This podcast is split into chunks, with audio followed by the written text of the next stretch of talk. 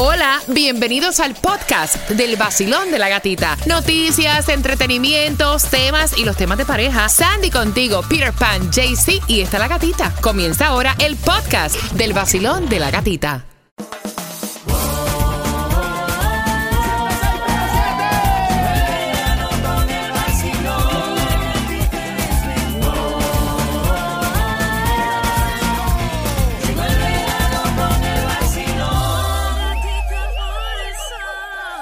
Yo respeto las opiniones de todo el mundo, pero ayer yo estuve subiendo en las redes sociales un video donde estaba Jennifer López, Alex Rodríguez y Mark Anthony, Cuéntame. obviamente, aparentemente en la actividad de uno de los hijos de Jennifer López y de Mark Anthony.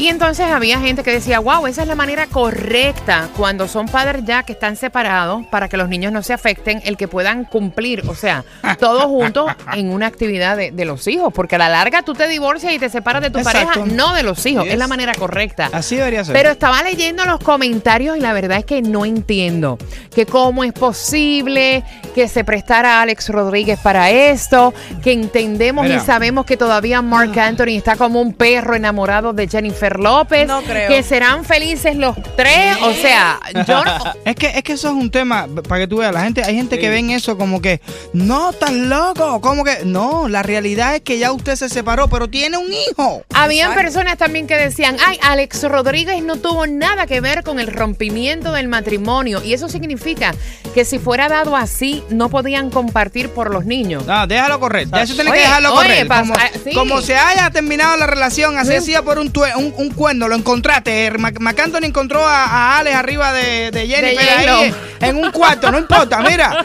tienen hijos de por medio si no tuvieran hijos tú no tienes que ver a esa persona más nunca en la vida Claro. no necesitas ver a esa persona pero si tú tienes hijos tú tienes que verlo Para mí es la manera correcta y ojalá en algún momento yo, eh, cuando me divorcié, hubiera podido hacer eso, ¿me entiendes? Que mi pareja actual pudiera compartir con el padre de mis hijas pero- por el beneficio de las niñas. Exacto. ¿Tú sabes qué es lo que pasa? Que eh, eh, los, es sencillo.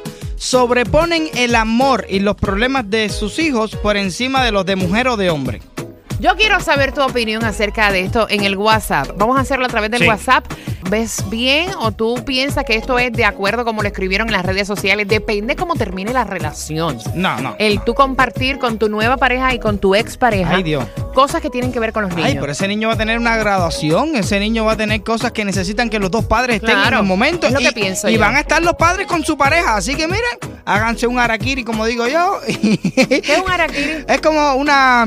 eh, lo- los japoneses, cuando eh, eh, tienen algo por un problema de, de honor o algo de eso, ellos, te- ellos mismos tienen que sacrificarse. Oh, wow. Es como un sacrificio que tú mismo haces. O sea, yo no soporto a este tipo porque está con mi expareja, pero tiene que sacrificarte por tus hijos. Mastícalo, pero no lo tragues. Basilio, buenos días. Yo pienso lo mismo, mis padres están divorciados y lo peor es cuando habían conflictos, lo mejor es cuando nosotros salíamos todos juntos, los niños se dan cuenta, los padres lo piensan o no, los niños se dan cuenta cuando hay problemas, que lo mejor es que todo el mundo esté junto. Mira, aunque ustedes no lo crean, pero el papá me dice, yo en algún momento estuve celebrando el cumpleaños de mi hija y yo le dije a Lucrecia que llamara al papá. Exacto.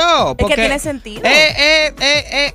Yo no lo. Mira, tú sabes qué, yo todos los rencores, tú sabes, tú te pasas la vida entera arrastrando una, una carga en tu espalda de todo ese rencor y de todo eso. Tienes que limpiarlo ya. Yo sé que hubieron problemas, que hubieron cosas, pero uno tiene que como que limpiarse Es de verdad, todo eso. es porque el, el niño mañana va a estar en una graduación, ¿right? Va a ir la mamá nada más. No, al niño no le importa si ustedes se fajaron, si ustedes se pegaron los tarros. El niño quiere ver a papá y mamá. Y eso me pasó a mí luego de 17 años no hablarle nada al padre de mis hijas, obviamente por razones que no voy a entrar en detalle. Ese fue el regalo de graduación y ahora que estamos en graduaciones y proms, imagínate, Exacto. ese fue el regalo, el regalo de graduación que me pidió mi hija mayor. Mami, yo veo que todas mis amiguitas vienen con, con ambos padres. ¿Por qué papá no puede venir de Puerto Rico? Cariño, me he tragado el orgullo. Es que y no fue fácil. No. No. fue fácil. Rey David me ayudó muchísimo. No fue fácil. Sí, pero es que lo que... Pero eh, lo hice. Exacto, es que tus hijos están por encima de cualquier cosa. Locas, súper locas, requete locas, pero reales. Ay, esto me encanta porque esto a mí me da una esperanza. ¿Esperanza de qué? Sí, de que... Mira, eh, esta anciana de 87 años tiene más de tres citas semanales en Tinder. Oye, lo vi. Eso está súper trending. Esa noticia loca, eso está súper cómico. 87 años y no hay una semana que pase que ella no tenga al menos tres citas con personas menores que ella. Ella tiene 87 años o se lleva un tito y seguro de 60 y pico. Pero ven acá, ¿Eh? o sea, ¿la viste? Sí, no, no, eh, me Está encantó, dura, me dura. encantó. No, no es que esté dura, es que está. Ella tiene algo más que dura. Ella tiene algo.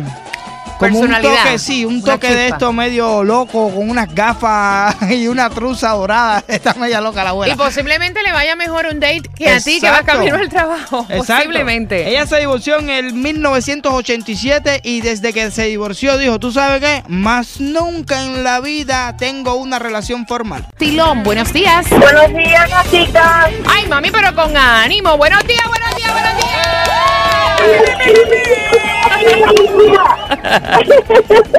¿Cuál es tu nombre?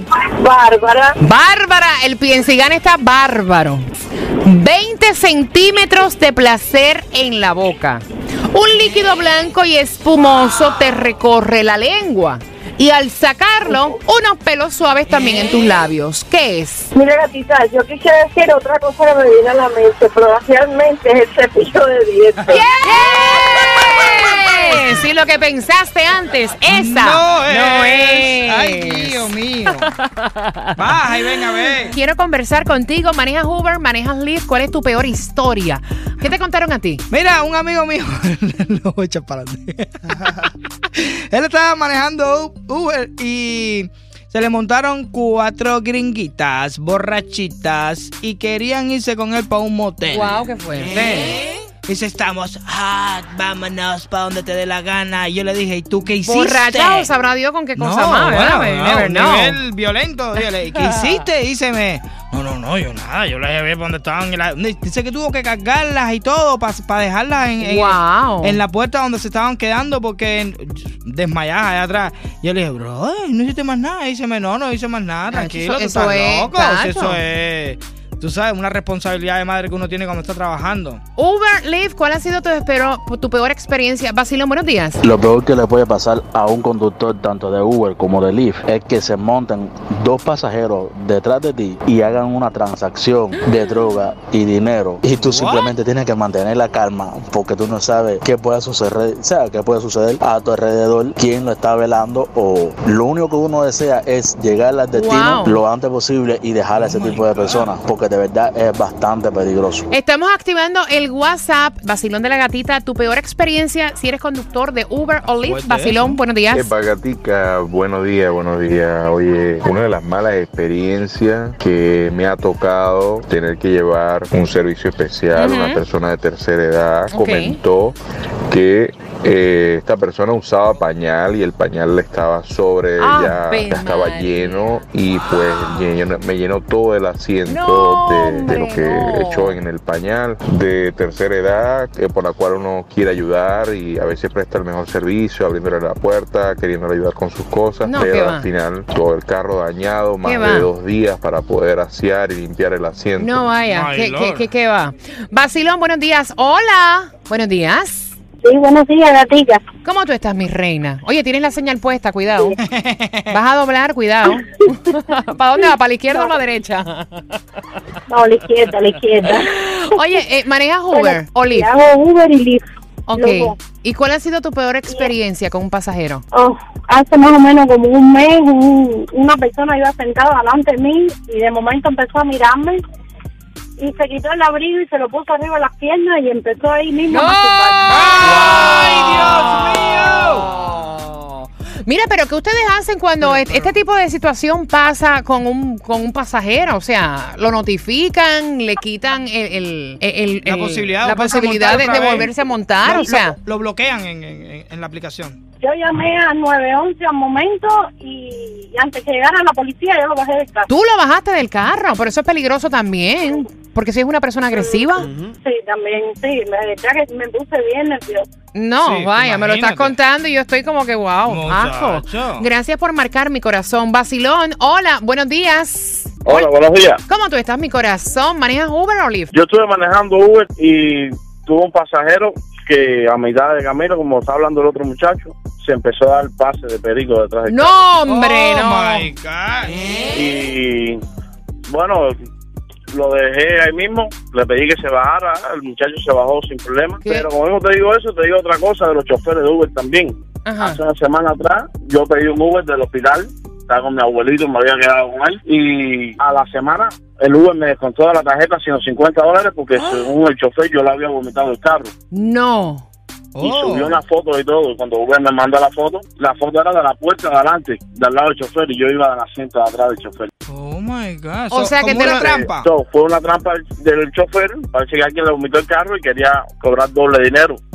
Wow. Y le- Mira, yo creo que so, bueno, yo, suspendieron de Uber. tú sabes que me, me da entonces eso a pensar que bueno, cuando uno tome un servicio de Uber o de Lyft, uno mismo sacarse como que una foto No, grabar un video mejor Sí, para que. estaba sentado eso. de dónde estás sentado. Exacto. Mira, esa no la sabía. Gracias, corazón, por Sí. marcar por la confianza. Activamos el WhatsApp, Basilón. Buenos días. Peores Buenos experiencias. días chicos, mi nombre es Nancy, yo manejo Uber eh, a veces hasta 8 o 10 horas o regularmente trabajo por la mañana unas 4 horas y por la tarde otras 4, trato de, de partir el tiempo. Y sí, de verdad, hay gente muy amable, muy buena eh, que uno se encuentra, que de verdad que son maravillosas, pero se encuentra también con otras que son de verdad un asco.